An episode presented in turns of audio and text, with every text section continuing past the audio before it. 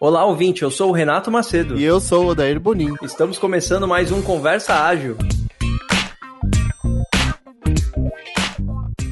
Renato, temos novidades para contar para os ouvintes, né? Ó, cara, temos duas novidades muito boas. Verdade. A primeira é o nosso site. Até agora a gente não tinha um site. Aí, finalmente saiu, hein, cara? Saiu, mas vamos explicar por que, que ele saiu só agora, né? O pessoal vai perguntar, pô, como é que esses caras aí da agilidade não, não colocam o site no ar logo? É, parece que a gente tava no ano 2000, né? Super difícil fazer um site. é, cara, que não tava no topo da, da prioridade ali, né? Exato. Por incrível que pareça, não era o nosso número um do backlog. Exato, não era o que tinha mais relevância, a gente tinha muita coisa de edição, de divulgação, de pauta, de gravação para fazer, e o site não estava chegando a vez dele ainda. É, chegou a vez. E qual que é o nosso site? É www.conversaagil.com.br. É legal que tem uma página por episódio, os ouvintes aí podem mandar pra gente é, feedbacks, pode puxar um assunto ali sobre o tema do episódio, e dá para dar play também por ali, ouvir por lá direto. E isso que é o mais bacana, né? É, é uma opção a mais aí, né? Exato. Eu tô super curioso para saber os feedbacks. Pois é, cara, a gente precisa desses feedbacks para a gente achar o nosso caminho. É, desde o primeiro episódio, a gente vem sempre ouvindo feedbacks e buscando aí a melhor forma de fazer cada um dos episódios, abordar os temas, enfim. Né? E é baseado nesses feedbacks que a gente consegue achar o nosso caminho. E tem mais um lugar que os ouvintes podem dar feedbacks, né? É verdade, cara. Que é a nossa segunda novidade, que já está no ar um pouquinho mais de tempo, é o nosso Instagram, né? O Conversa Ágil. Isso, a gente tem vários seguidores, todo dia aumenta. Isso é bacana. E a gente tá colocando um monte de interação, a gente tá colocando dicas dos episódios também. Exato, tudo, todas as recomendações, as indicações que a gente tem lá nos episódios vão pro nosso Instagram. Exatamente, cara. E o pessoal recebe até uns spoilerzinhos lá, bem de leve, mas dá para sacar qual é o próximo tema que a gente já começa a disparar umas perguntas lá um pouquinho antes. É, e o pessoal anda respondendo, isso que é bacana. É, cara, tem umas interações legais lá. E também é importante a gente reforçar que a gente tá disponível em todos os agregadores já, né? É verdade, já me perguntaram se a gente tá no Deezer. Cara, a gente tá no Deezer, tá no Spotify, tá no Apple Podcasts, no Google Podcasts e qualquer agregador aí, iOS ou Android, você vai encontrar a gente lá. É verdade, é só procurar que você acha. Isso, conversa ágil, agora tá em todos os lugares. É muito bom. E vamos pro episódio? Bora, vamos pro episódio.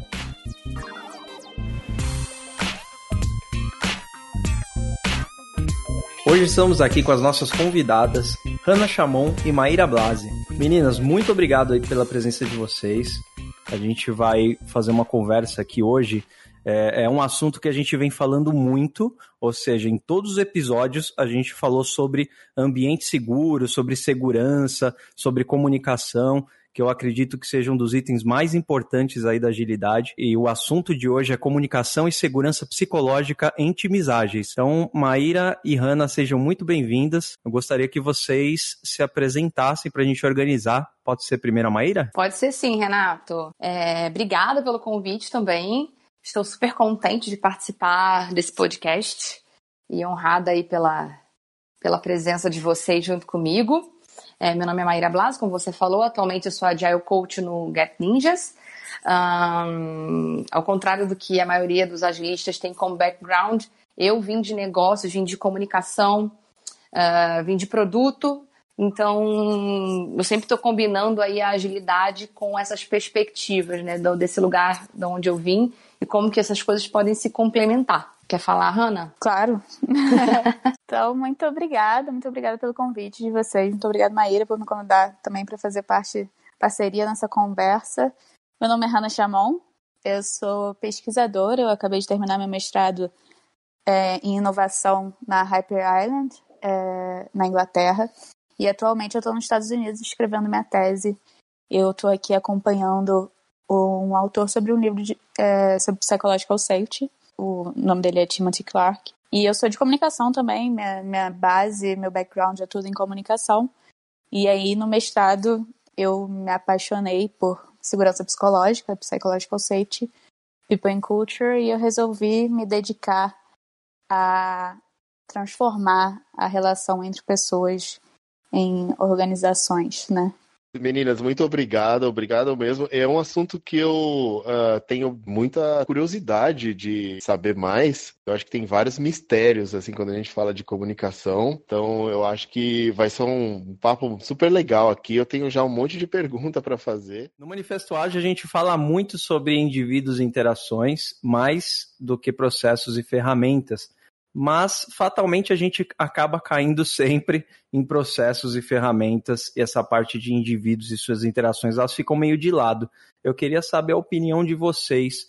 É, nesse momento que a gente está hoje, se as pessoas estão realmente olhando para isso de uma forma diferente, se a gente está indo para o melhor caminho pensando em indivíduos e interações, ou se a gente ainda está cometendo muitos erros em relação a isso. Olha, Renato, eu como agilista é, eu entrei nesse mercado há relativamente pouco tempo e eu fiquei bem assim, nossa, gente, quanta coisa técnica, eu tenho que aprender Scrum, eu tenho que aprender Kanban, eu tenho que aprender uma porção de coisas.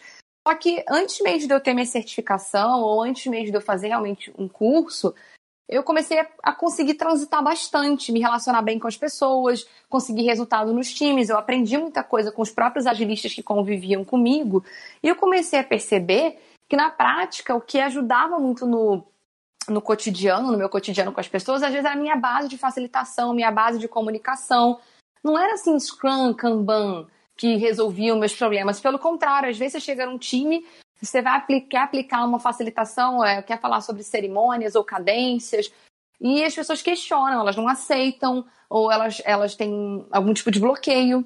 E aí o que vai te apoiar? O framework, né? Ele não prevê o que, que você faz, assim, né? Você chega ali, ah, Scrum é maravilhoso. Gente, vou aqui falar para vocês e se o time começar a questionar? E se o time não se adaptar?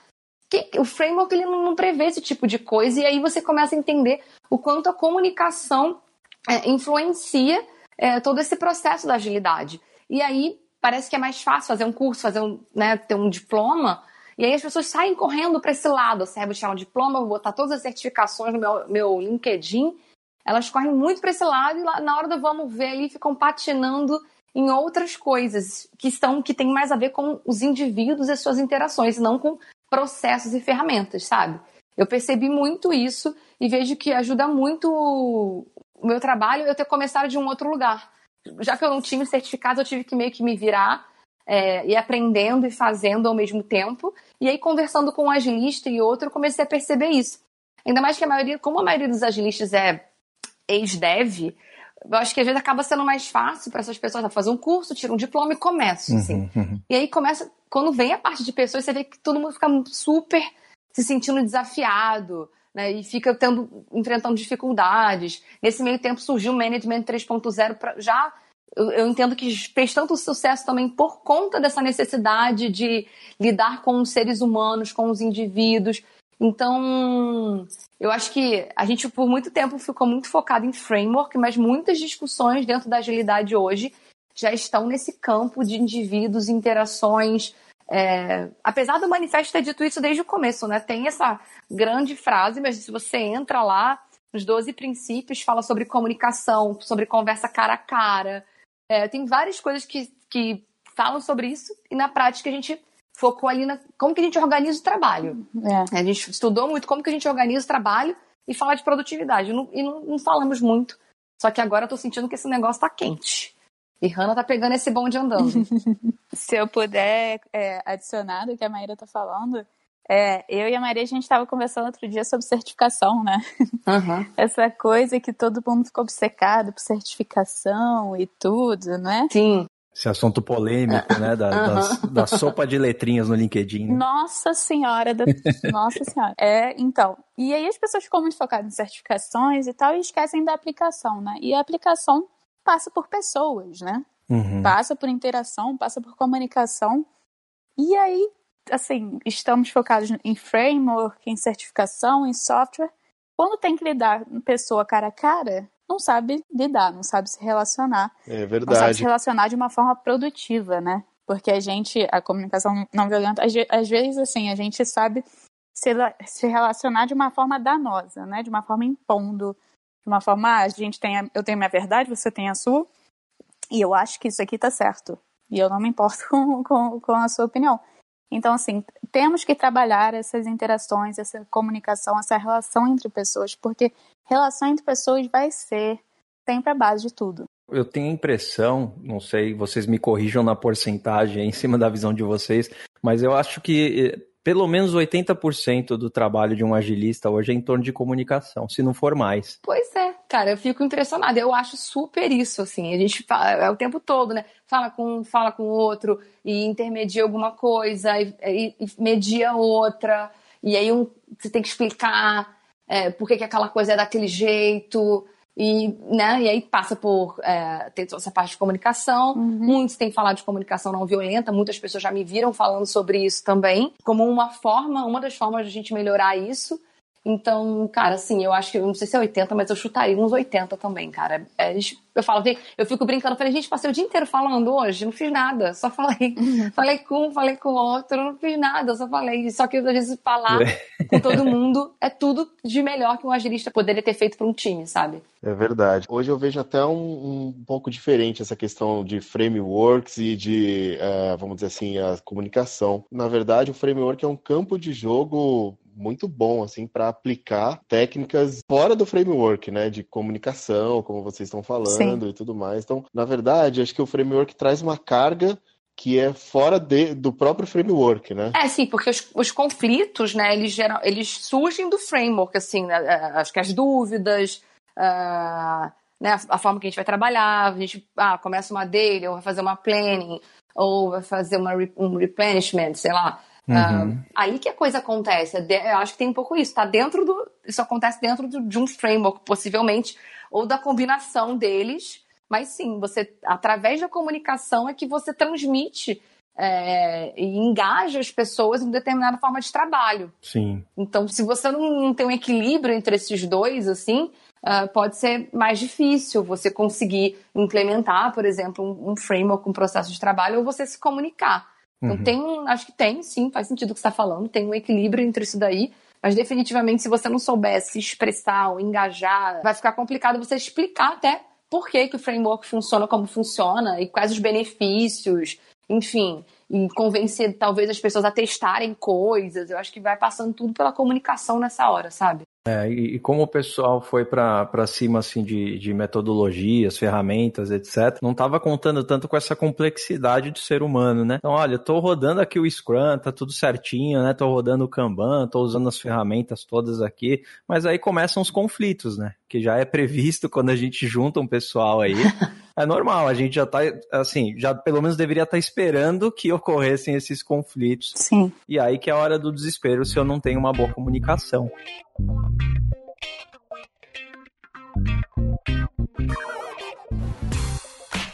Escuta muito sobre comunicação não violenta, mas eu acho que ainda existem muitas dúvidas sobre isso e, e principalmente da sua aplicação mais prática, sabe? É, eu, por exemplo, eu fiz a leitura do livro do Marshall, né, que a gente vai indicar aqui na, na descrição do episódio, tal, vi o, o, workshop, acompanhei bastante coisa, até um, um conteúdo aí da Maíra aí no LinkedIn, etc. Mas a aplicação prática às vezes ela deixa dúvidas, né? Eu acho que seria uma baita de uma solução assim para pelo menos ajudar aí com esses conflitos, com o dia a dia das pessoas. Então gostaria que vocês trouxessem um pouquinho para a gente assim, como que pode ser essa aplicação prática no dia a dia? Uma coisa que eu gosto sempre de falar, primeira coisa sobre comunicação não violenta, é que comunicação não violenta não é ser bonzinho, não é ser fofinho. Uhum. Muita gente fala, nossa, mas ai, como fulano é violento. Eu falei, gente, tom de voz não necessariamente tem a ver com violência. Tem pessoas falando super baixinho, sendo bem fofinhas e sendo super violentas. Eu já vi num workshop uma, um abraço ser violento. Uhum. Uma pessoa estava simulando uma conversa com a outra, a outra não sabia o que falar, e foi meio que deu um abraço. Ai, vamos abraçar aqui, vai ficar tudo certo. Aí a outra falou, tipo, cara, eu não quero abraçar, eu quero falar o que eu estava dizendo, sabe? Então, essa aplicação prática, eu falo muito assim: uhum. comunicação não violenta não é um conjunto de técnicas, não é uma técnica. Você tem que estar muito atento ao que está acontecendo para você poder elaborar melhor os fatos, assim, sabe? É, por exemplo, eu tive uma conversa com uma pessoa que ela, ai, cara, aconteceu isso, o que, que você acha? Eu tinha uma hipótese que falei, cara, a pessoa, ela, ela veio de um jeito para mim que eu imagino o que, que ela achava. Uhum. Eu falei, olha, tô sentindo que você tá um pouco irritado, é, sobre esse assunto? Você esperava que as pessoas agissem de uma outra maneira? E aí ela, ah, eu esperava que agissem de outra maneira, assim, assim, assim, assim e tal. Então eu poderia ter falado o que eu achava naquela hora e começar uma grande confusão. Só que eu olhei para aquilo e às vezes é esse cuidado que você tem de, cara, você viu de outra maneira, trazer mais uma pergunta e, e deixar a pessoa expressar os sentimentos e talvez descobrir qual a necessidade por trás daquilo. Muitas vezes começa uma confusão, a gente fica, por que, que fulano está fazendo isso? A gente começa a julgar, a rotular, e a gente poderia ser. A comunicação não violenta é um convite, ter uma curiosidade sobre as necessidades das pessoas. Ao invés de falar, nossa, o que que fulano está fazendo isso? Por que, que ele disse isso? O Marshall fala, não ouça as palavras, procure as necessidades por trás da fala. A gente fica um pouco mais curioso, sabe? Assim, nossa, que estranho, fulano tá falando isso. O que, que pode, que mais que pode ter por trás disso, sabe? Essa curiosidade no dia a dia, buscar as necessidades das pessoas por trás dos comportamentos que elas têm e quando o conflito ele emergir, a gente tratar isso também com um pouco mais de naturalidade. Porque a gente foi ensinado, ai, nossa, tem uma confusão, tem um conflito, sai correndo, sabe? Não fica ali. E talvez a gente convidar as pessoas, não, cara, olha, tem um conflito aqui, baita oportunidade de aprendizado. Vamos olhar para isso aqui de um outro jeito, sabe? Eu acho que seriam essas duas coisas. Se eu pudesse dar uma mini dica, é a gente olhar mais para as necessidades por trás dos acontecimentos e, e, e, ajudar o time a enxergar conflito como uma oportunidade de aprendizado, sabe? Não uhum. Ai, como eu odeio meu amiguinho do lado. Então eu vejo que a comunicação não violenta ela passa mais por isso do que por um monte de técnica ou é, por todo mundo ser bem fofinho e bonzinho e falar baixinho, sabe? Você quer fazer alguma, trazer alguma coisa, Hanna, a respeito disso? Quero, quero complementar. Claro. Eu concordo completamente com o que a Maíra está falando. Tanto comunicação não violenta quanto é, segurança psicológica não são técnicas e, e, métodos e etc. São comportamentos, né? Porque a gente está falando de pessoas, são práticas e comportamentos que é a coisa que a gente tem que cuidar no nosso dia a dia com a relação das pessoas. Se eu pudesse falar alguma coisa, o que eu acho uma dica complementando o que a Maíra está falando é ouvir ativamente, né? Active listening. Porque quando a gente chega numa conversa, muitas vezes a gente não está interessado no que a pessoa está falando, a gente só está ali com a nossa opinião formada e quando ela terminar de falar, a gente já vai contra.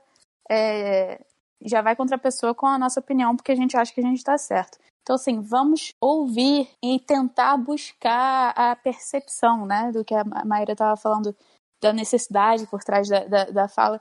Qual é a percepção, de onde a pessoa está vindo, tentar entender, estar aberto, né, para tentar entender da onde a pessoa está vindo, do ponto de partida daquela pessoa, para a gente conseguir construir uma conversa, mesmo que tenha conflito, né?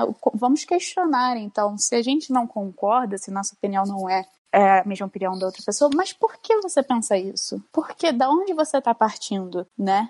E é, foi o que a Maíra falou. E aí a gente aprende, a, a possibilidade de aprender é muito maior. É, eu tenho um complemento a isso que me veio aqui à mente enquanto você falava, que é a gente tem todo um, é, o nosso sistema educacional, é, a gente é criado muito dividido entre o certo e o errado, né? Tem o certo e tem o errado. Uhum. Sim. E quem tá certo, além de estar tá certo, ele é assim, ele é um grande vencedor, ele é premiado, sabe? Os pais amam a criança que tá certa, é uma coisa maravilhosa, tá certa. E quem é errado, além de estar tá errado, já passar um constrangimento social, é punido de alguma maneira. Então a gente estabelece muitas vezes diálogos dentro dos times da nossa vida real, buscando assim, quem está certo, quem está errado aqui. É uma coisa muito inconsciente. A gente, quando vê, já entra nessa disputa do que é certo e do que é errado. E isso acaba é, criando muitos conflitos no nosso cotidiano que a gente não consegue nem imaginar porque é tão enraizado que é, é, é, tão enraizado na gente que chega a ser, não sei se é irracional a palavra, uhum. mas é inconsciente mesmo. É inconsciente. A gente não, não percebe que acontece. Então a gente está mais consciente, assim, eu tô aqui buscando uma solução ou eu tô aqui querendo estar tá certo. Exato. Eu brinco que da facilitação, às vezes, tem duas pessoas discutindo, discutindo, aí eu tô olhando de fora, todo mundo já passou por isso, gente. Anota aí no caderno que todo mundo já passou. Ali na facilitação, chega e fala, gente, mas vocês estão falando da mesma coisa. Exato. Tem duas pessoas discutindo numa reunião e elas estão falando da mesma coisa. O que acontece? Elas estão presas à solução ou à estratégia que elas tinham para um determinado problema, para resolver uma determinada necessidade, e não a necessidade em si. Às vezes a necessidade das duas pessoas era a mesmíssima. Só que um estava com uma estratégia e o outro estava com uma outra estratégia. Eu dou o um exemplo no workshop, né? Pessoas têm fome, todo mundo tem fome. Algumas pessoas têm como estratégia trabalhar, ter um emprego e talvez comprar sua comida. Outras não têm dinheiro, ou não conseguem arrumar um emprego, ou realmente estão numa situação muito complicada, ou e roubam para comer. Só que as duas pessoas tinham fome no final das contas. Isso acontece muito no ambiente de trabalho, pessoas discutindo pelos mesmos motivos, pela mesma necessidade, com estratégias diferentes que não se percebem. Então, o facilitador é muito importante, ou facilitador, ou quem tiver interesse nesse assunto, ficar atento a esses acontecimentos. Eles acontecem com uma frequência grande. E é muito bonito você ver desembolar esse negócio, sabe? Quando você ajuda as pessoas a perceberem que a necessidade é a mesma e elas só estavam discutindo a estratégia. Eu acho que isso é uma das coisas que mais acontecem dentro de empresas, dentro do mundo corporativo mesmo. Porque se a gente pensar ou em times, pessoas integrantes de times, ou até áreas inteiras, líderes, todo mundo quer a mesma coisa, quer o resultado da empresa, quer ser líder de mercado, etc. Mas muitos defendendo interesses pessoais acabam meio que passando por cima do propósito, né? É. E aí geram todos esses conflitos aí que você está comentando. Isso é certeza que a gente vê quase todos os dias aí. Sim. Eu passei por isso hoje, inclusive. Ah lá, é o que eu tô dizendo. Eu falei para anotar, né? Eu falei para anotar. Anota que todo mundo passou. Ah, certeza, certeza. Então, eu passei por isso hoje, e aí eu admiro muito quem consegue enxergar isso e, ao invés de ficar defendendo a própria posição ou a maneira com que estava se colocando, acaba aceitando, vamos dizer, entrar no argumento do outro, né? É, fácil não é, gente, é um exercício. Muita gente fica assim, ai, Maíra, mas esse negócio de comunicação não violenta não vai ficar meio artificial? Uhum. Eu falo, gente, tudo é artificial até ficar natural. Exato. Eu brinco um pouco assim, tipo, não é o dia que a gente acorda a primeira vez para ir pra academia de manhã, você não acorda muito animado, né, amor? Você acorda assim meio que, nossa, queria preferir estar morta. Pelo menos eu, né? Tem gente que pode estar feliz, mas no meu caso, não. Isso também acontece comigo. Então tem esses níveis da coisa. Então, a primeira vez que você usa comunicação não violenta ou tenta ficar atento, pode ser que você caia ali. E se é humano, você vai cair. Até hoje eu também caio.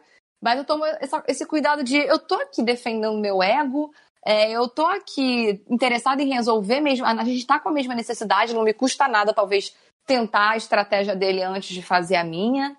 É, eu tenho trabalhado muito também o conceito de consenso, que às vezes a gente utiliza ele um pouco errado, assim, tipo, consenso não é todo mundo concordar necessariamente, mas uhum. se alguém tem dados e fatos sobre uma coisa e eu estou com somente um pressentimento, ou eu não gosto, ou eu tenho alguma coisa pessoal com aquilo, no âmbito organizacional isso não pode ser um argumento tão pesado é, se comparados a dados e fatos, por exemplo. Então a gente tem que dar uma analisada numas discussões que a gente tem, porque muitas vezes a gente está num âmbito meio tipo, eu gosto ou não gosto, sabe? Eu quero ou não quero. Muito ligado à inteligência emocional também. Exatamente, uhum. exatamente. Então a gente tem que dar uma observada e aí você tá atento à necessidade, à resolução de necessidades te ajuda muito nisso. Às vezes a conversa está extremamente imatura, no caso. Uhum. Exato, exato.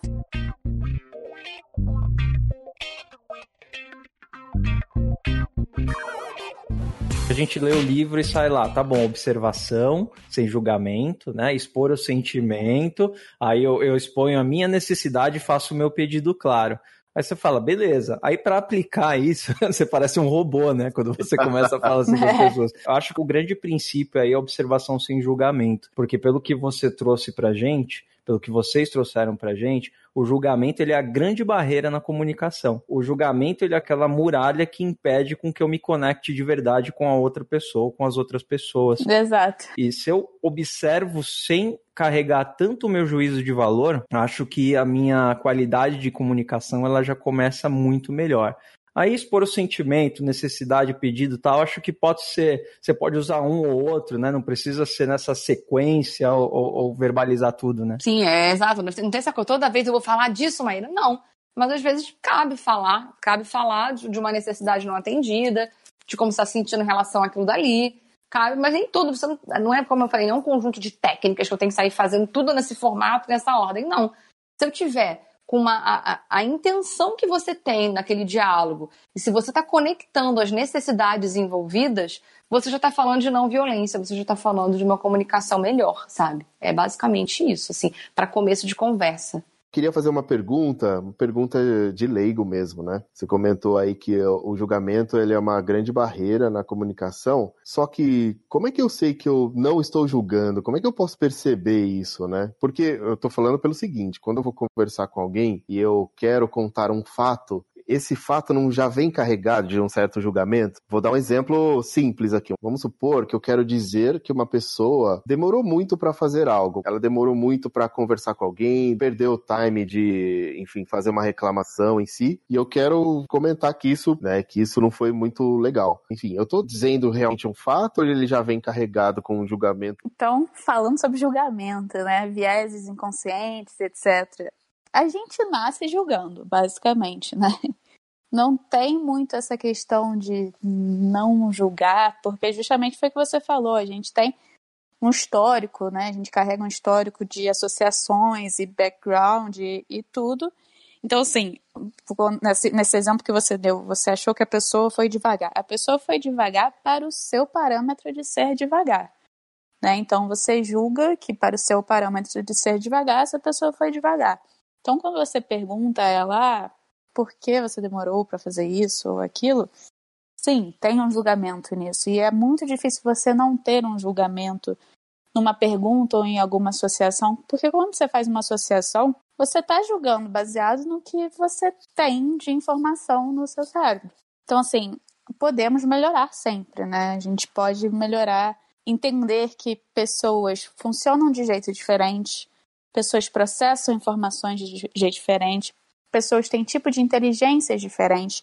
Então, assim, o que a gente estava falando de estar tá atento e observar é sempre muito bom, né? A gente observar como aquela pessoa funciona. Porque assim, ela pode ter demorado um pouco para fazer alguma coisa, ela pode ter feito alguma coisa de um jeito diferente do que eu acho ideal, mas ela continuou fazendo né? Se ela continuou fazendo, então para ela talvez funcione de um jeito melhor assim. O que eu quero dizer é que quando você vai criar o seu julgamento de por que você demorou, tentar entender também como a pessoa processa a informação, é, tentar entender um pouco da onde aquela pessoa vem também, porque assim como a gente tem a nossa bagagem, a outra pessoa também tem a bagagem dela. Então assim, eu, por exemplo, eu sou uma pessoa que demora um pouco eu processo informações de uma forma um pouco mais lenta, né?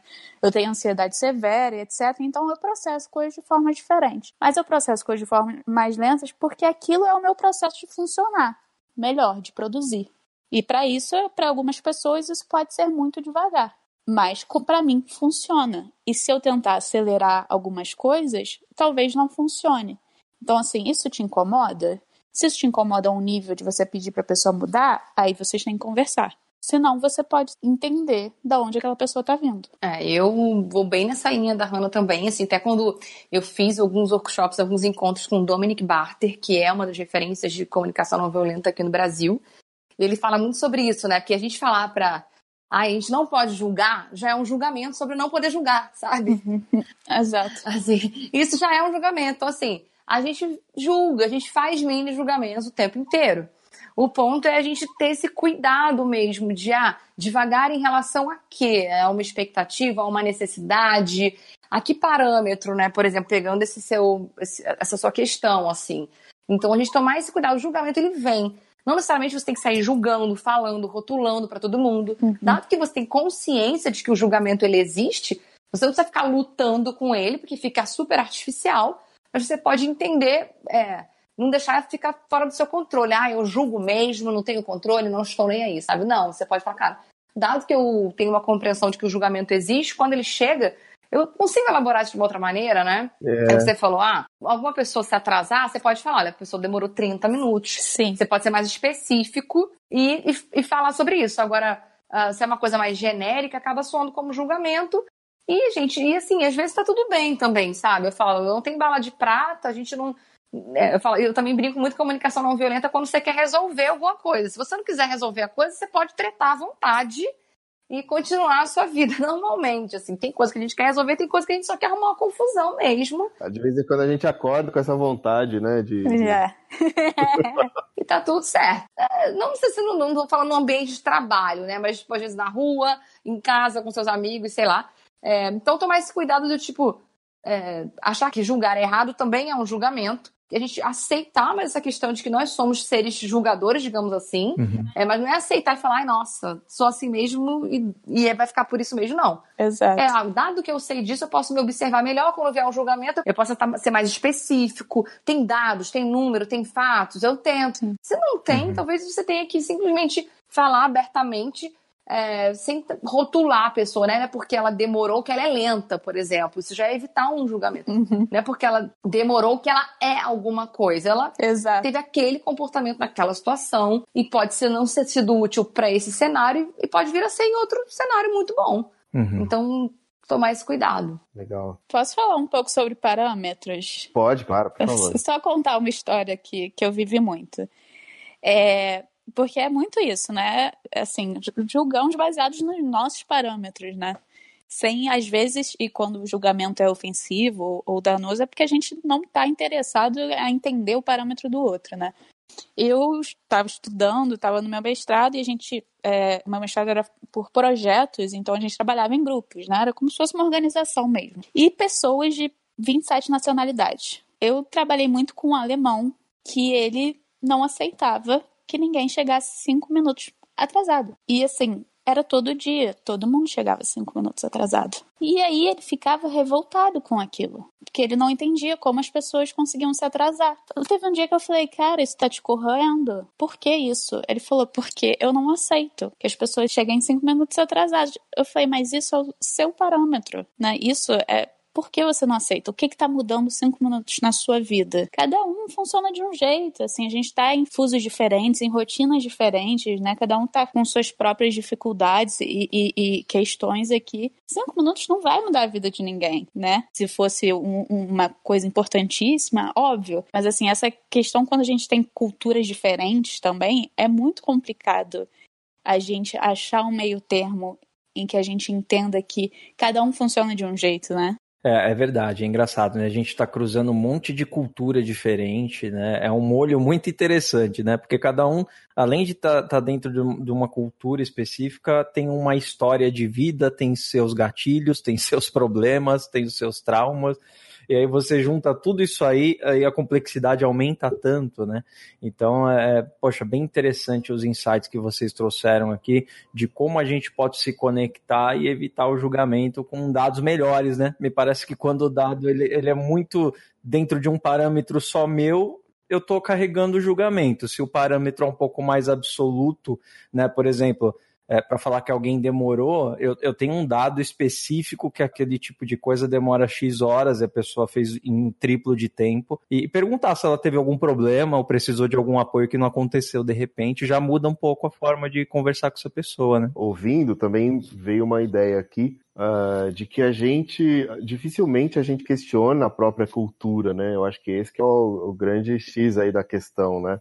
É isso que, que a Ana comentou, cinco minutos vai mudar a vida? Acho que dificilmente a gente se questiona nesse sentido quando a gente está dentro de uma cultura, né?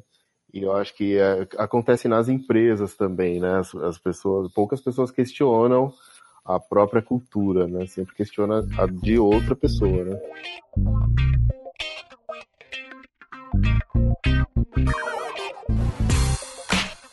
Entrando aqui um pouquinho na parte de segurança psicológica, conforme eu comentei aí na introdução, a gente em todos os episódios comentou de alguma forma sobre ambiente seguro e, e a gente fala bastante, escuta muito sobre a tal da segurança psicológica no ambiente de trabalho. O que, que é a segurança psicológica? Como que eu posso definir isso, Hanna? Segurança psicológica, né, psychological safety, foi um termo que ficou muito famoso por causa da pesquisa do Google Projeto Aristóteles, que uhum quis pesquisar por que os times eram tão bons, né? E aí, depois de muito pesquisar e não ter muitas respostas, entenderam que era forma de comportamento, como os times interagiam. E aí, a mãe da segurança psicológica chama Amy Edmondson e ela define um ambiente seguro psicologicamente um ambiente livre de qualquer tipo de julgamento, preconceito ou punição em que o indivíduo se sente seguro para ter voz, expor suas ideias e trazer questões, feedbacks, etc. Complementando a isso, né, o Timothy, que é o, o, o, autor que eu estou estagiando, ele escreveu um livro é, chamado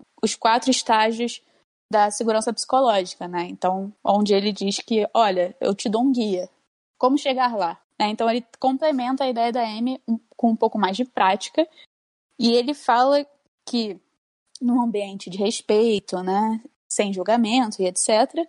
A segurança psicológica ela é atingida quando o indivíduo se sente incluído, seguro para aprender, seguro para contribuir e seguro para questionar o status quo.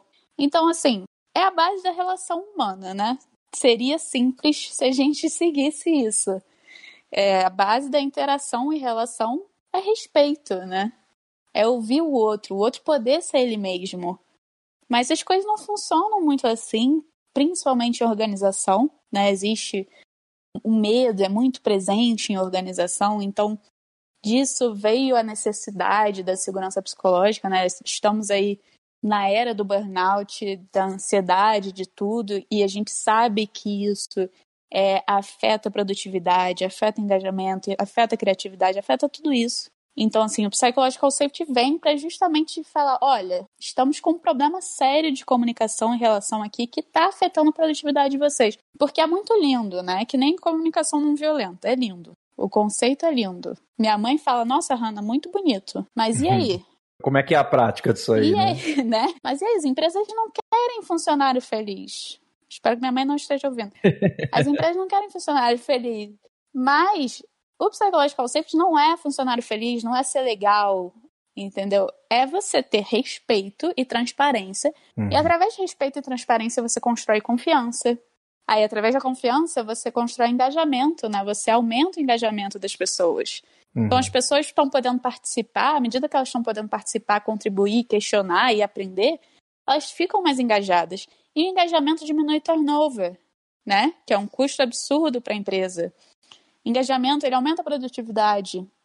E é nessa questão de questionar e poder expor ideias diferentes, né? A gente aumenta a criatividade, a gente aumenta a inovação. Então, assim, é um modelo de, de, de comportamento que é lindo, mas que funciona, né? E que seria muito bom que a gente começasse a, a, ser consciente em relação à forma de que a gente se relaciona com pessoas. Para obter esse tipo de, né, de, de conceito funcionando, as empresas têm que investir mais nesse tipo de prática. Por exemplo, no Gap Ninjas, a gente roda o workshop de comunicação não violenta todo mês. É, então, são através de algumas práticas que eu acho que a empresa vai comunicando. Olha, aqui você pode falar. Aqui a gente acredita nesse tipo de assunto. É, aqui, aqui, quando alguém dá uma ideia, a gente, nossa primeira reação da liderança não ser tolir aquela ideia, as ideias serem consideradas. Uh, uh, cargos não terem o peso total de todas as decisões. Então, a gente tem algumas práticas de trabalho que já começam a emergir contando com essa questão de segurança psicológica. Exato. Porque se as pessoas não estão seguras, elas não vão opinar. Eu acho que já começa com essa coisa. A própria agilidade já vem incentivando essa questão de, olha, a quem não, quem não erra não está inovando, assim, né? Quem não está tentando não está errando. Então, só que a gente só erra quando a gente está seguro para errar. Exato. No lugar que a gente está seguro para errar. Então são pequenas e aí é que fica a confusão, né? Porque as pessoas elas querem uma fórmula, elas querem um certificado, uhum. elas querem um framework para resolver isso. Uhum, me dá receitinha aqui. Uhum. Sim. Então eu acho que são micro coisas, pequenas iniciativas que vão dando essa, esse tom, sabe? Não tem uma fórmula única, mas são pequenas coisas. São recados no dia a dia, né? São, são situações, inclusive a gente já comentou sobre isso aqui, né? Sobre a gestão, a liderança, né? Dar recados importantes em oportunidades que elas têm também. Né? Exato. A figura do líder é essencial porque o líder é uma referência, o líder é um espelho. Né? Então, assim, ninguém vai se sentir seguro porque falamos, ah, então agora a gente tem segurança psicológica. É que nem quando você roda um assessment de, de, de, de PDI, etc., ninguém confia naquilo, né? É muito difícil. Porque não, tem uma segurança psicológica ali para que a gente tenha confiança. Então, o líder ele precisa estar tá ali e mostrar com atitudes e palavras e linguagem corporal e tudo de que, olha, estamos tentando construir um ambiente mais seguro, vamos tentar, a partir de mim, né? Vamos tentar evitar julgamentos. Você tem direito de falar, você tem direito de expor sua opinião, sua opinião é válida, né? E se eu não concordar com a sua opinião, se alguém não concordar com a sua opinião, a gente não vai falar, olha, eu não concordo, tchau. Não concordo por isso, por isso, por isso, por aquilo, e vamos abrir um, um espaço para discussão, né? Conflito é produtivo no sentido que a gente tira o conflito do lado pessoal. Não é porque, ah, eu não gosto. Não. Quando a gente traz o conflito, o conflito é produtivo porque a gente aprende mais. E de conflito saem ideias novas. Então, assim, o líder tem uma figura muito importante de fomentar isso e encorajar as pessoas, entendeu?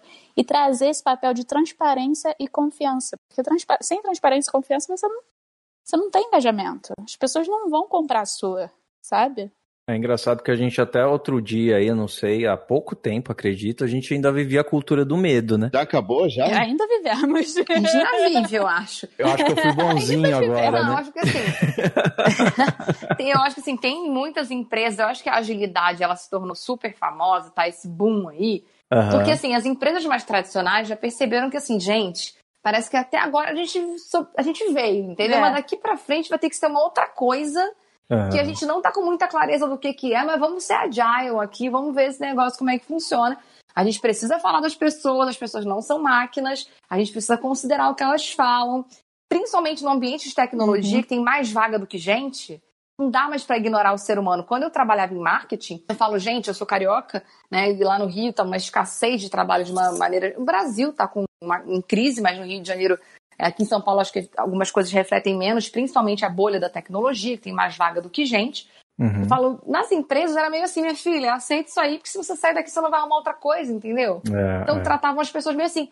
Dentro do contexto da tecnologia, não dá pra ficar tratando as pessoas. Nenhum contexto dá pra tratar as pessoas assim. Nenhum. Mas o da tecnologia emergiu antes, porque é tanta oportunidade que as pessoas ficam assim, quê? Aqui eu não vou ficar. É. Então, outras práticas estão sendo consideradas, entendeu? Assim, e práticas racionais, assim, práticas mais. Ah, não, vamos fazer isso e coisas um pouco mais abstratas, muitas vezes. Teoria U ficou super forte. Eu já estou ouvindo falar de constelação é, empresarial, é, constelação organizacional. Você está vendo que Cada nome. é, Exato, estão tentando outras coisas, porque é meio de, cara, o que funcionou até agora não, não vai funcionar mais, mas ainda tem muita gente no total comando e controle, é, ainda tem muita gente tratando pessoas como máquina, na minha percepção. Só que nessa bolha que a gente vive aqui da tecnologia, a coisa é um pouquinho mais avançada na minha perspectiva.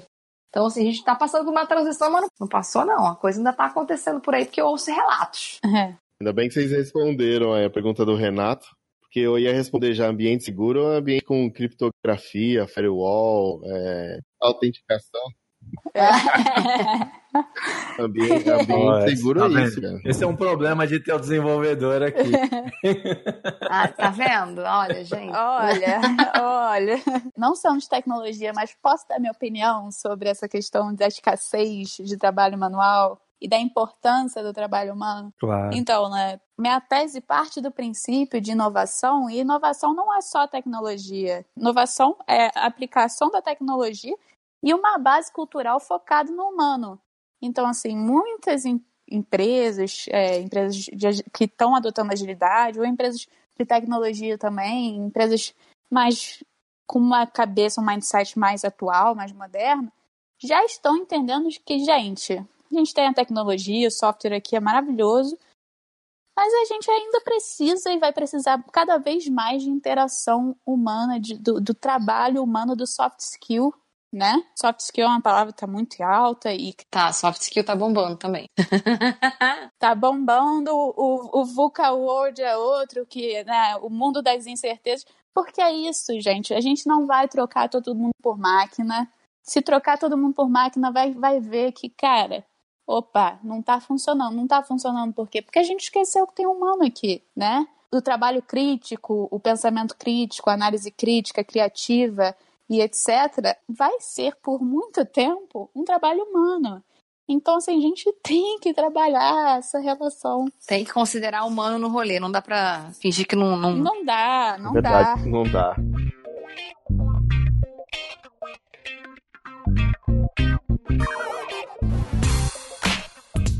Posso colocar uma polêmica aqui? Ai, Olha só, é muito bom, é muito bom trabalhar no ambiente seguro. Eu posso falar porque hoje eu trabalho num ambiente sensacional, onde as pessoas são elas mesmas, respeitadas e tudo mais. E isso mudou realmente a minha vida. Mas quem tem a cabeça sempre trabalhando pouco pro lado do mal, o ambiente seguro ele não pode ser prejudicial para algumas pessoas. Tô querendo dizer no seguinte sentido. É, eu tô num ambiente que as pessoas são elas mesmas, então elas vão falar do sentimento delas. Eu posso captar aquilo e transformar para uma outra coisa e acabar prejudicando essa pessoa que é sincera, que falou o que pensou e tudo mais. o falso ambiente seguro. É, exato. Eu pensei mais ou menos, tipo assim, House of Cards, sabe? ah, entendi. Tipo, tá todo mundo lá de boa falando, aí eu pego essa informação que você me falou. Por exemplo, você falou que você ficou chateada com alguma coisa, aí eu vou lá e falo que você não serve para trabalhar nessa coisa porque é, nunca vai ser diferente, sabe? Uhum. Então a gente uhum. precisa de pessoas que tenham mais outro soft skill que você não tem e aí acaba prejudicando você de alguma maneira, sabe? É, sei lá, só dei um exemplo meio por cima, mas é mais ou menos nesse sentido. É, então não é seguro, né? Isso, então, mas é o que eu tô falando, porque no ambiente seguro, é, a gente não sabe quem as intenções reais das pessoas, né? Então, por exemplo, vamos supor que eu tenho muito apego à posição, a cargo, enfim. Não é, não é um exemplo meu real, mas vamos supor que uma pessoa. É um amigo, é um amigo. É. um amigo meu. Um amigo, um amigo meu. meu. Não, de verdade, não é mesmo mesmo. Mas vamos supor que uma pessoa tem apego a isso, mas é lógico que isso, quando ela tá no ambiente, ela não vai falar isso, né? Fala assim, gente, eu, eu não vejo a hora de ser chefe de todo mundo, que não vai falar isso, lógico. Mas como ela pode fazer isso? Sei lá, se uma pessoa tem uma cabeça um pouco voltada pro lado obscuro, vocês não acham que um ambiente seguro pode favorecer essa pessoa a, a encontrar, sei lá, é, problemas no ambiente ou até issues das pessoas, sei lá, é, é, para para conseguir usar isso a, a, favor dela? Não sei se vocês estão entendendo meu, minha linha de raciocínio. Entendi. Eu acho que, assim, a gente tá sempre correndo risco, né, gente? Assim, é, é igual quando você fala de agilidade, toda empresa que toma. Agora está falando muito de auto, é, autogestão também, quando você fala de holocracia, sociocracia. As pessoas estão muito condicionadas, elas vêm de lugares é, diferentes, assim. Então, eu acho que existe uma adaptação ali de, cara, vai ter gente que vai estar. Tá tudo bem, vai ter gente que vai continuar jogando aquele jogo ali. É. Eu não. É, eu não sei que se a gente. Acho que tem esse risco, sim, de chegar a pessoas mais, é, com uma intenção não tão nobre. Hum. Eu não sei o quanto o próprio sistema não espelha essas pessoas ou quanto ela mesma se adapta àquele local. Sim. Eu já tive um time, uma vez, é, uma das empresas que eu já estava como agilista, e chegou um dev super competitivo, assim, sabe? Ele tava numa pressa, numa coisa, numa, e, e, queria aparecer e falava não sei o quê. Aí eu percebendo aquilo e teimando com outro dev sobre a solução de um problema e tal, eu falei, nossa, eu percebi que quando você é, faz pair programming, quando você pareia com fulano, vocês gastam bastante tempo assim, em conflitos que vocês têm sobre soluções para as coisas, sabe? Hum. Eu não sei se de repente as duas soluções não seriam boas, se ela testa uma depois testa outra. Eu acho que tem um modo mais produtivo, talvez vocês parearem. Tava tendo essa conversa. E ele falou, ah, e aí uma vez ele apostou. Eu falei, no dia que ele apostou com o Dev que a solução dele era melhor, eu cheguei pra ele, cara, é por que, que você fez uma aposta é, com outro Dev? Ele, ah, porque eu quero que ele me escute, sabe? Eu quero que ele me escute, então eu aposto porque, sabe? Aí ele acabou soltando, ah, eu sou muito competitivo e tal. Aí eu olhei pra ele, eu falei, olha, é, João, vamos supor, cara, não tem ninguém competindo com você aqui, não sei se você percebeu. Aqui no time a gente tem o mesmo produto.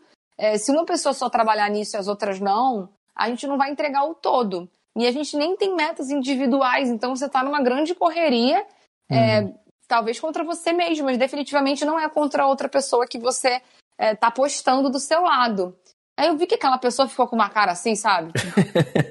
Acho que não é a cultura Exato, que eu tô... o quê? É. Sabe? É. Aí então, assim, só que é importante ter essas pessoas, tipo, lá, meio embaixadores de uma cultura, meio embaixadores desse assunto, circulando uhum. sempre para relembrar as pessoas. Teve mais de uma vez esse mesmo Dev, cara. Ele veio de uma cultura, na minha percepção, um pouco tóxica. Teve esse episódio, Sim. teve uma outra. E quando ele chegou, ele não era muito de opinar, assim, das coisas que a gente falava eu perguntei alguma coisa e ele falou assim: Você quer minha opinião? Eu falei: Aham, quero opinião, quero opinião de todo mundo aqui. Aqui nesse time as pessoas dão opinião sobre as soluções que a gente vai aplicar. Aí ele veio num canto: Ah, Maíra, mas eu sou júnior, não sei o quê, acabei de entrar.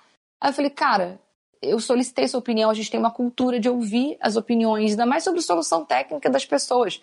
A gente pode estar se abstendo de aprender alguma coisa se você não der sua opinião. Eu quero que você se expresse. E, cara, sério, esse caso foi um caso bem sucedido, assim.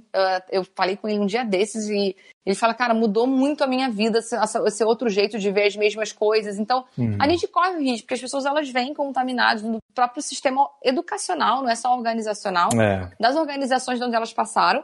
E tem alguém. E pode ter gente que vai falar, caraca, maneiro, gostei, quero. Muita gente fala, o quê? Isso não existe, para de abraçar a árvore Uhum. que eu vou para outro lugar, sabe? Então, acho que é um risco que Uhum. se corre, mas eu acredito. É. É isso. É, realmente, no ambiente tóxico acaba até contaminando outras Sim. pessoas e, e acreditando que aquele comportamento é que é o correto, né? Uhum. Eu mesmo trabalhei num ambiente, só dando um outro exemplo, onde é, qualquer comentário, como se fosse um comentário de preocupação, por exemplo, eu chegava por uma pessoa e falava, poxa, acho que eu não vou conseguir fazer e tudo mais, as pessoas conseguiam, de uma forma genial, traduzir isso como fraqueza, como, ó, não vou mais contar com essa pessoa, porque, sabe, ela já tá Uhum. falando que não vai conseguir aqui, imagina se ela pegar um negócio duas vezes maior. E elas conseguiam transformar isso de uma forma genial, como eu falei, mas pro mal, né? Uhum. Por isso que eu falei, por isso que eu tava tentando captar de vocês aí quando esse ambiente acontece, né? Mas eu entendi também que rola também a questão do que a gente chama de fit cultural, É. né? Então a pessoa ela vai vai se destacar por um lado ruim e quando isso tudo é, vamos dizer assim, interligado, é, rapidamente acho que dá para perceber que não é o caminho, né? Pelo menos todo mundo com- consegue identificar esse tipo de comportamento. É a cultura que vai fazer essa conta fechar, né? Sim. Só um comentário em relação ao que você estava falando. Vulnerabilidade, né? É. Que não é aceito em organização e não é muito bem aceito na vida também, né? Porque indica fraqueza e a gente foi condicionado também a, a- a achar e acreditar que fraqueza é uma coisa ruim, vulnerabilidade é uma coisa ruim. E não é, né?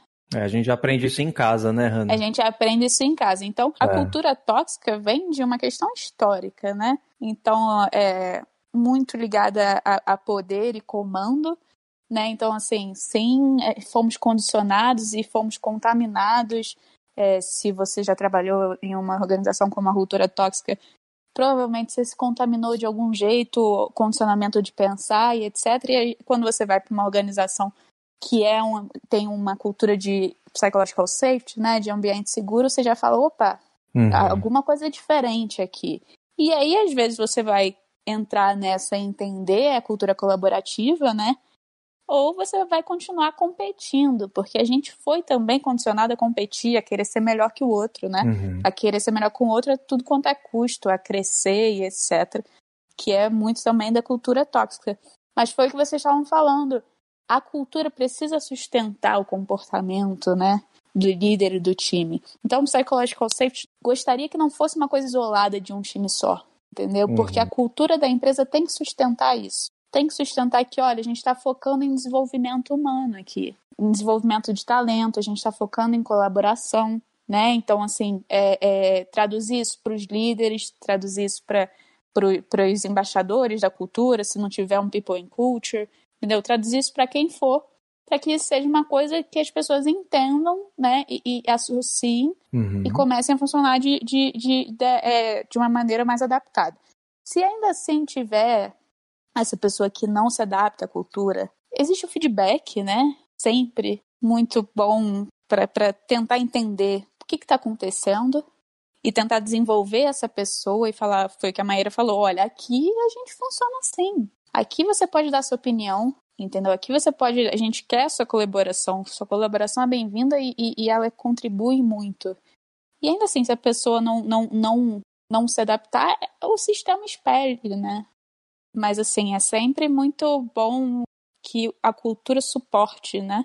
Esse comportamento. A grande questão é a gente confia realmente que o sistema espelhe. É, É, acho que pode acontecer também de se contaminar se essa pessoa acertar muitas vezes, né? é. Então esse é um problema também, né? É, cara, nas relações humanas a gente tá sempre correndo um certo risco, assim, né? é.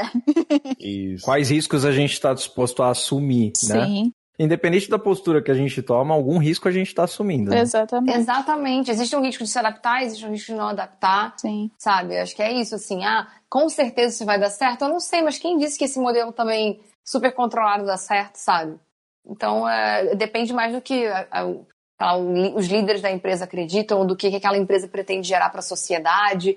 E aí, cada coisa vai ter ônus e bônus, e, e- e, de repente, cada empresa escolhe o caminho que acha mais lógico ou mais fácil, ou que faz mais sentido, enfim. Mas é um risco que a gente está correndo, mas acho que corre de um lado e corre do outro, sabe? É, basta, é isso. Que É. risco a gente quer correr? Às custas de quê, né? Exatamente. É. Mas vocês acreditam que ainda tem pessoas que não se adaptam a ambiente seguro? O ambiente seguro é para todo mundo ou não? Eu, Maíra, falaria que é, o ambiente seguro ele é para todo mundo. Mas eu não sei se as pessoas, todas as pessoas se adaptam a esse tipo, não, não a segurança, mas a liberdade que você ganha num ambiente considerado seguro. Eu acho que a gente não está acostumado com liberdade. Eu brinco que muita gente se apega à religião ou outro processo, e eu acho super válido isso, mas eu falo que assim, existem dez mandamentos, existem umas regras e a gente cumpre aquelas regras e com aquelas regras a gente sabe que a gente vai para o céu, sei lá. Digamos assim, né? e aí, uhum, quando uhum. você está num ambiente livre, ou sei lá, quando você escolhe não acreditar em Deus, em Buda, sei lá, você escolhe não acreditar em nada disso, resolve que você é ateu, por exemplo, você está completamente livre, você fica, meu Deus, peraí, eu acordei agora de manhã, eu que vou resolver como é que eu vou agir, o que, que é bom, o que, que é ruim, uhum. né? Que, que, comparado a quê, quais os parâmetros, isso dá muito trabalho você ter essa liberdade, assim, né? Pode dar trabalho para algumas pessoas, um trabalho que nem todo mundo está disposto a ter. Eu que vim de organizações super controladoras e tradicionais, quando dei de cara com ambientes seguros, eu falei: Meu Deus, eu sonhei com isso a vida toda, eu achei que eu estava louca. Uhum. Parece que finalmente os humilhados estão exaltados. Uhum. Eu não estava. É, Pois é, o mesmo caso que o meu. É. Eu falo, cara, eu não acredito que isso existe. Eu é. posso falar, eu posso ser eu, eu sou considerada e tudo mais. Pois é, sabe que eu achei que, que era meio show de Truman, assim, não é possível. Tem alguém Exato. atrás. Eu fico, meu Deus, não acredito, eu vivi para ver isso. Eu não acredito. E por outro lado, pode ter gente que fala assim: como assim? Não tem regra, gente? Cadê a regra? Eu quero é. a regra para cumprir, eu não quero ter que pensar uhum. sobre isso. É, eu quero a regra mesmo. aqui, eu quero acordar quero saber o que eu tenho que fazer, eu vou fazer o que eu tenho que fazer, eu quero ir embora. Que isso? Tá muito amplo esse negócio. Eu é que verdade. vou decidir isso, eu que vou opinar. Então, assim, eu acho que o ambiente seguro ele é para todo mundo, mas eu não sei se a liberdade que ele proporciona, todo mundo tá preparado para lidar. Por conta do nosso condicionamento, sabe? É triste, mas não porque a pessoa não queira, ou porque ela conscientemente não, um ambiente seguro não é para mim. Mas ela tá tão condicionada a seguir regras e normas, que quando de repente ela tem algumas restrições, óbvio, que o ambiente seguro não está totalmente aberto a. tem as restrições e, as, e, os acordos daquele ambiente, gera uma estranheza de, ai, gente, como assim? Ninguém está mandando o que eu tenho que fazer? É. Como que é isso, sabe? Tem muitas pessoas que se sentem inseguras em ambientes que a gente considera seguro, né? Eu acho que assim, mais do que pessoas, tem empresas que ainda não estão preparadas por uma questão cultural, né? Por uma questão cultural, por uma questão que sempre foi num modelo de controle extremo, né, hierárquico e etc. E não é de um dia para o outro que a gente vira e fala, ah, não, agora a gente vai ouvir as pessoas e vai dar valor a isso. Entendeu? É um trabalho, é um trabalho é, que, que exige muita prática e esforço e, e confiança de que, cara, isso é um caminho certo e é um caminho que dá resultados. Mas é, a questão do que a Maria estava falando da liberdade é muito louco, né? Ninguém vai decidir nada por mim. Eu tenho que decidir tudo. E, e a Amy Edmondson né, fala muito do balanço entre a, a psychological safety, né, da segurança, é, da psicologia segura, com responsabilidade, né? Mas daí é uma responsabilidade sua, uhum. né? Não é o outro que é responsável pelas suas atitudes, é você ser accountable, né? Ser responsável pelas suas atitudes. Então, assim, a, a regra, se a gente tiver uma regra, a regra é o respeito, né? Uhum. Respeito mútuo. Mas a responsabilidade é você que tem a responsabilidade para se expor, para expor sua opinião, para falar, para contribuir, etc. E às vezes as pessoas elas estão tão acostumadas em outras pessoas terem responsabilidade pela gente, né? Esse modelo de controle, que quando fala, ah, não, agora você pode ser, ser é, responsável pelas suas próprias atitudes, suas próprias opiniões, seus próprios atos, fala, opa, eu não sei fazer isso. Até assusta, né? Uhum. É, porque a gente não foi educado para isso, Exato. não é? É, e se acontecer alguma coisa errada, eu vou ser o responsável, né? É isso. É. Quem é. são os culpados, exato. Quem, quem eu vou exato. culpar, não é mesmo? Que tem muito essa questão de culpa também, né? Que não tem no Psychological Safety, mas tem no modelo tradicional, que a culpa é sempre de alguém. A gente a gente está sempre botando a culpa em alguém, porque a gente não tem esse costume de falar, olha só, eu sou responsável pelos meus atos e minhas decisões, né?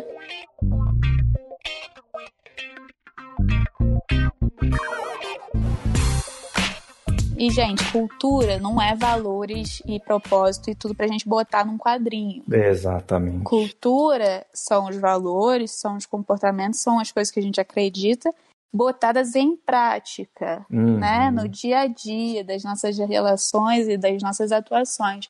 É comportamento, né? É comportamento, e comportamento não é simplesmente só a nossa forma de pensar, nossa forma de pensar e agir. Uhum. Então, assim, a cultura tem que ser o suporte disso. A cultura é o suporte de tudo, assim, na minha opinião.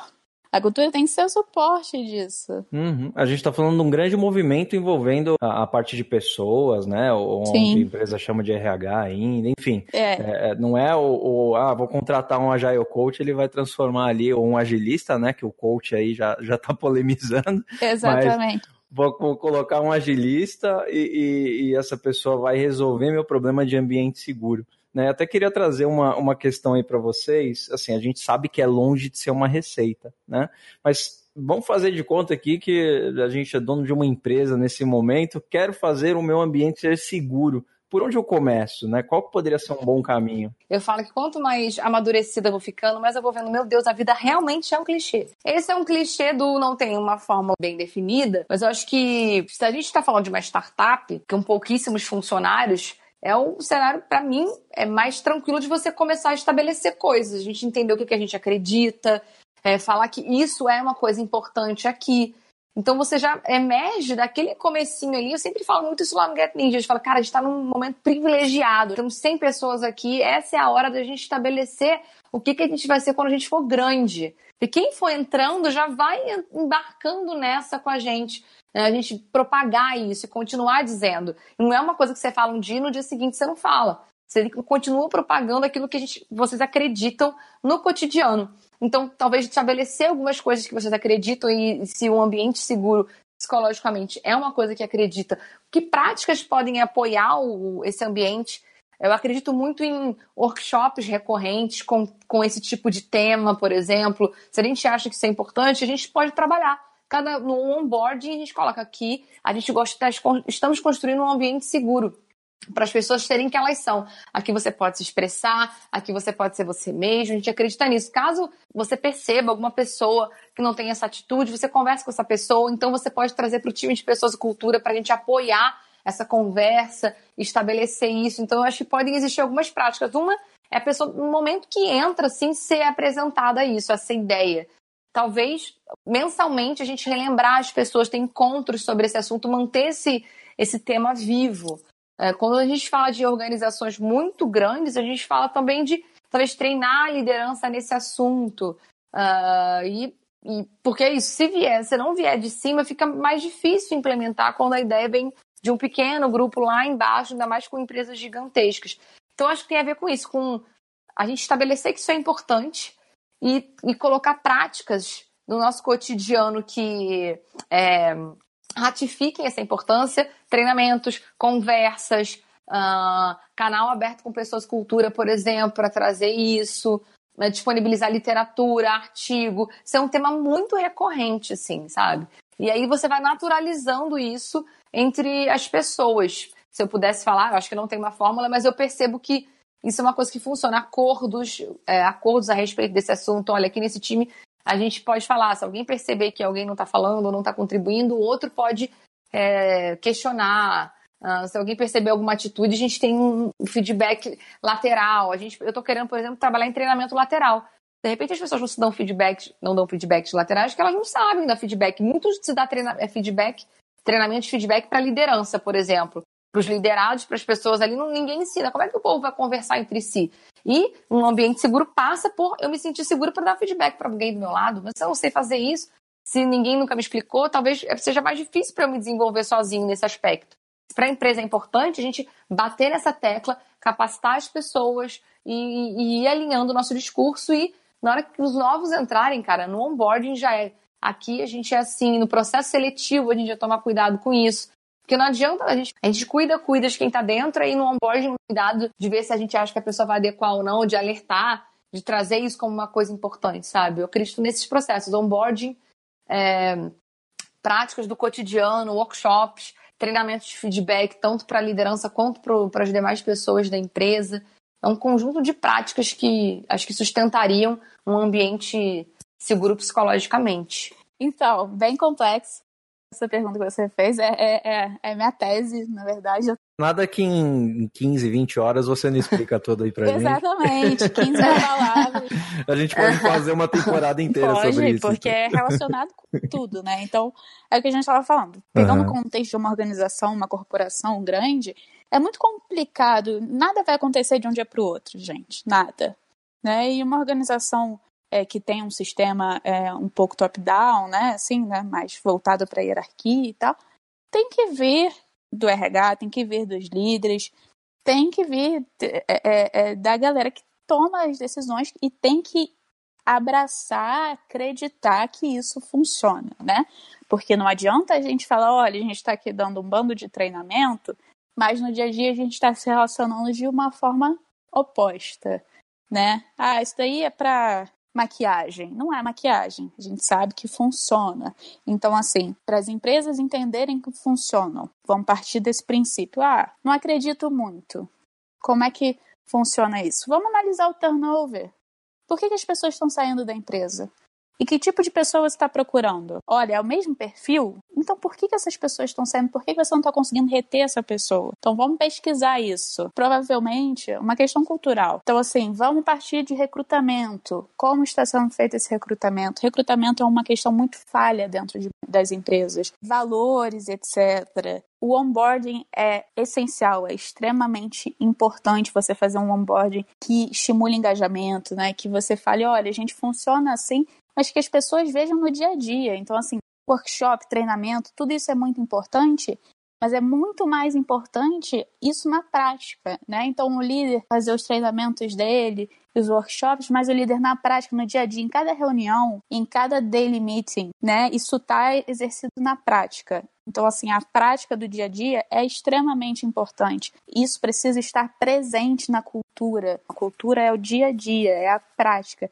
Isso precisa estar suportado, sustentado pelos líderes, pela cultura, pelo RH, pelo People and Culture, e precisa estar aplicado no dia a dia, para que as pessoas acreditem naquilo e que as pessoas se sintam: olha, isso é verdade, isso é assim que a gente pode agir no dia a dia, então eu posso ser eu mesmo. Obviamente, numa, numa corporação, isso é muito mais difícil do que numa startup, né? Numa startup tem um contexto um pouco menor em número de funcionários, então você já pode começar a startup nesse sentido quando eu quero formar minha cultura, então quais são os meus valores? Os meus valores são baseados em colaboração. Os meus valores são baseados em desenvolvimento humano, em que a pessoa ela pode se desenvolver aqui. Eu quero investir nesse desenvolvimento de talento, porque eu quero que ele acredite no que ele está fazendo. Eu quero que esse talento seja engajado, porque engajamento também traz produtividade, mas engajamento traz uma confiança muito grande, traz uma contribuição muito maior de alguém que acredita no que a gente está fazendo. Eu acho que é complexo, mas é por aí, é muito no dia a dia, né? Comportamento e práticas de dia a dia. A gente falou aí sobre dificuldades de contratação de empresas, né? E também a gente falou sobre empresas que estão começando a provar de um ambiente seguro e deixando as pessoas mais, vamos dizer assim, psicologicamente seguras, né? Será que não é esse agora é o ponto de dificuldade de contratação? Ou seja, a gente ainda não tem muitas empresas que foram para esse lado e a gente tem empresas que já estão com essa, com essa cultura, então as pessoas têm mais dificuldade de entrar nas empresas pelo fit cultural do que pelo lado técnico? Tem uma questão muito de recrutamento, que o recrutamento ele é muito focado na questão social, né? Na, nessa interação social para ver se você se adequa àquela cultura. Óbvio que os seus valores é, em relação ao respeito, em relação a caráter, etc., você tem que se adequar. Mas se você contratar a pessoa pela habilidade que ela tem, primeiro que isso vai ser, você vai incluir muito mais pessoas, né? Porque você vai tirar um pouco suas, seus vieses, se você focar na habilidade específica de contratação. E aí, a partir da contratação, você apresenta a cultura e você treina e você adapta e você trabalha uma questão de imersão da pessoa naquela cultura. Eu tenho N questões em relação ao recrutamento, porque eu trabalho muito a relação de diversidade e inclusão, né? E o recrutamento eu acho muito falho em relação a isso. Então, assim, o recrutamento é um desafio imenso, a forma de recrutamento que é feita, que vem sendo feita de muito tempo para cá. Eu acho que, assim, é, a parte social é importante, a parte de você querer é, adequar a cultura é importante, mas eu acho que talvez não seja o primeiro ponto, o ponto de contratação. O ponto de contratação é pela habilidade da pessoa. Eu acho que assim, se ela é capaz de, de, de fazer a função que ela está sendo contratada para. Né? Se ela estiver sendo contratada para ser um líder, se ele sabe lidar com pessoas, né? Porque gestão e líder, né, sabemos que são coisas diferentes. Mas, tirando isso, ela tem habilidade para ser contratada na função que ela vai exercer. E depois disso, a gente faz o onboarding, a gente trabalha o onboarding em relação à cultura. Né? E a gente tem a tendência a querer pessoas parecidas com a gente. A gente procura pessoas com as mesmas opiniões que a gente. E às vezes tá, talvez aí esteja um falho, porque nem todo mundo precisa ter a nossa opinião, porque se a gente tiver uma equipe todo mundo com a mesma opinião, a gente não vai a muito lugar diferente, né? A gente não vai chegar a inovação, a gente não vai chegar a questões diferentes. Então, assim, a gente trabalhar essa diversidade cognitiva também em relação a isso. Olha, você sabe que eu tenho uma, uma, opinião um pouco diferente em relação a esse ponto. Porque eu acho que tem dois temas aí. Tem o tema mesmo de diversidade e inclusão, que uh, também me interessa e eu acho que a gente precisa ficar mais atento nisso, nessa parte de recrutamento e seleção. Mas esse, esse tema de. Uh, será que essa questão do fit cultural não está nos impedindo de contratar pessoas? Eu não sei se em tecnologia tá, porque, sei lá, não sei se eu conheço algum dev desempregado ou algum agilista desempregado. Porque tem tanta vaga que eu acho que em dado momento alguém consegue dar fit cultural com em alguma empresa. Só que historicamente, eu não sei se de maneira certa ou errada, muitas vezes a gente contrata pessoas pelos conhecimentos e na maioria das vezes a gente demite pessoas uhum. por comportamento. Geralmente a gente não demite alguém porque a pessoa não sabe mexer no Excel, não sabe fazer uma linha de código X ou Y. A gente aquilo ali, uhum. essa habilidade a gente ensina para ela. Agora, a parte comportamental, eu acho ela bastante desafiadora. Eu acredito que a gente consiga trabalhar algumas coisas em onboarding, algumas coisas a gente consegue fazer ali, mas outras coisas elas vão ficar por isso mesmo, assim. Eu não sei se a gente consegue mudar o comportamento das pessoas, eu não acredito que a gente consiga, a não ser que seja um desejo pessoal delas, e aí isso se mistura um pouco, assim, né? Tipo, ah, o que é comportamento social, assim, crenças e valores da pessoa. A gente não vai conseguir mudar no onboarding, sabe? Ou no cotidiano. Ela já vem com aquilo dali. Agora, ah, alguma outra coisa sobre segurança psicológica, alguma coisa que vai ser apresentada. De repente a pessoa não conseguiu ter acesso àquela informação antes, ela não tem aquele conhecimento, mas ela pode passar a ter, acho que é ok. Agora tem esse, esse cuidado. Eu não sei o quanto essa questão de fit cultural impacta. Eu acho que pode impactar bastante, principalmente nessas empresas que já estão mais preocupadas com esse, com esse aspecto de, de segurança, de agilidade, enfim, se vem alguém muito burocrático, alguém que não tem experiência com esse assunto, alguém que se mostra muito radical em relação a algum determinado tema, acho que essa pessoa pode acabar não dando fit. Então, acho que tem dois aspectos. Eu acho que a gente tem que estar atento, sim, à diversidade e inclusão, porque a gente tem a tendência, o viés de contratar gente parecido com a gente, Sim. E parecido não é só com os mesmos ideais, a gente está falando aqui de cor, de sexo, a gente está falando de outros pontos, a gente não está falando só de, da forma de pensamento. A gente tem que ficar atento a isso sim, porém, ficar atento porque se o comportamento for muito discrepante, cara, a gente contrata as pessoas por conhecimento e demite por comportamento, por inadequação ao time, por, enfim, por fazer coisas que a gente não considera e não acredita na empresa, sabe? Então acho que tem esses dois sei lá, eu não, eu não sei se mistura tudo, eu separaria um pouco, porque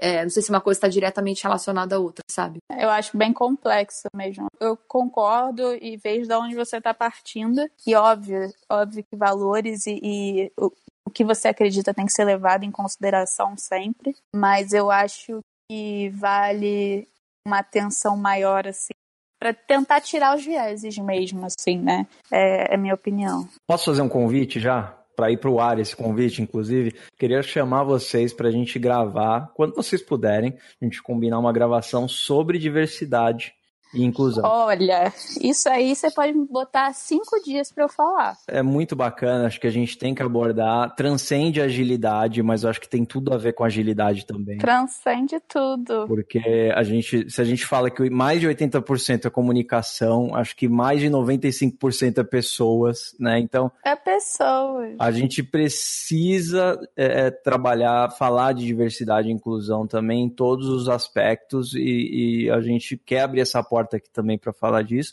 Então fica o convite. A gente espera muito em breve voltar a gravar com vocês sobre esse assunto e sobre outros assuntos também. Tá ótimo, meninas. Obrigada. Obrigada pelo convite. Super, tá ótimo. Obrigada. E eu queria trazer agora esse momento aí de encerramento aqui do, do episódio. A gente sempre abre um momento jabá. Então eu queria que vocês trouxessem o que vocês quiserem nesse momento agora. Eu, algumas pessoas já sabem, eu tenho um workshop é uma turma aberta de introdução à comunicação não violenta. Ele até tive no Agile Brasil, ele entrou é, na grade do, do evento. Uh, não estou com uma turma prevista agora, mas geralmente eu anuncio no meu LinkedIn, eu faço turmas abertas. Uh, quem tiver interesse pode me procurar sobre esse assunto e palestro também sobre empatia. Eu tive há pouco tempo numa empresa falando sobre isso, além de meetups que eu palestro de maneira voluntária, eu também estou palestrando em algumas empresas sobre esse tema trabalhando de uma maneira um pouco mais curta, né, em formato de palestra, mas introduzindo o tema uh, em alguns times, enfim, em alguns cenários. Então, esse é meu jabá. Me acompanhem no LinkedIn, que eu geralmente falo sobre isso lá e anuncio as turmas por lá também. Legal, a gente coloca os links todos na, na descrição do episódio. Tá ótimo, valeu, galera. Olha, eu me acompanho no LinkedIn também. Eu tô sempre postando lá sobre psychological safety, né, sobre segurança psicológica. Eu tenho um grupo é, que eu administro no LinkedIn sobre segurança psicológica, então eu estou basicamente quase todo dia postando artigos e dando minha opinião sobre artigos relacionados a todos os temas que têm algum tipo de relação à segurança psicológica, porque é bem abrangente. Eu tenho meu talk, né? Não, gosto de palestra, porque sou palestrante, mas eu tenho minha conversa, eu toco sobre segurança psicológica relacionada à, à inovação e à cultura, sobre segurança psicológica relacionada à diversidade e inclusão. Eu tenho um workshop é, para diversidade cognitiva e criação de empatia para neurodiversidade, que é outro tópico importantíssimo. Tá anotando aí, Odair? É um episódio para cada coisa que elas estão falando. É, a Hannah, eu acho que ela tem que fazer um, eu tenho que fazer um episódio com ela, gente, que ela tem um conteúdo bem profundo e interessante, sim. Obrigada. Legal. Então, assim, me acompanhem no LinkedIn, me chamem para conversar. E, e meu workshop também, se quiser, é muito interessante a importância de, de a gente ter o conhecimento e a consciência que diversidade não é só é, diversidade visível, mas também a diversidade cognitiva e a importância disso em times é, criativos e inovadores. E é, é isso. mas quando é que você volta pro Brasil, gente? Isso que o povo quer saber. Estou voltando para o Brasil dia 14 de novembro, dia 15 de novembro já estarei Aí, no Brasil. Já, já. Disponível para Rio, São Paulo, todos os lugares. Eu posso indicar dois livros também? Por favor. Olha, se quiserem saber mais sobre segurança psicológica, psychological safety, tem dois livros. Um que já foi lançado, da Amy Edmondson, é, recente, The Fearless Organization. Esse livro é maravilhoso, é, ele fala sobre o conceito, a base do conceito de psychological safety. Maravilhoso esse livro. Ela fala muito sobre o, o, o, o estudo dela, né, a pesquisa dela em sistemas de saúde. O segundo livro, que eu estou muito ansiosa para o lançamento em março do ano que vem, do Timothy Clark, Os Quatro Estágios é, de Psychological Safety, The Four Stages of Psychological Safety, Definindo o Caminho de Inclusão e Inovação. É o livro que eu citei aqui, que eu falei antes, é o que dá um guia, guia mais prático para entender o Psychological Safety. Então, esses livros, esses dois autores são os autores principais que a gente pode ter um entendimento me melhor e principalmente por que a gente deveria investir em Psychological Safety. Então, vou deixar aqui minhas, minhas referências também que me vêm à mente. É, não poderia deixar de falar do livro Comunicação Não Violenta, do Marshall, é a referência desse assunto. Um, a gente acabou falando de bastante coisa, eu sugiro fortemente também o livro Reinventando as Organizações. Acho que é um livro que abrange bastante coisa do que a gente fala, falou durante o podcast. E sobre vulnerabilidade, eu sempre falo, sempre tem alguém que ainda não assistiu esse TED da Brené Brown. Então eu continuo espalhando ele por aí porque ele é muito interessante e pode mudar a forma de pensar de muita gente. Assim, o que me vem à mente agora são essas três referências. Qualquer coisa eu falo mais, a gente coloca na referência do podcast. Queria agradecer muito a presença de vocês. As portas estão mais do que abertas, vocês já estão convidadas para muitos outros.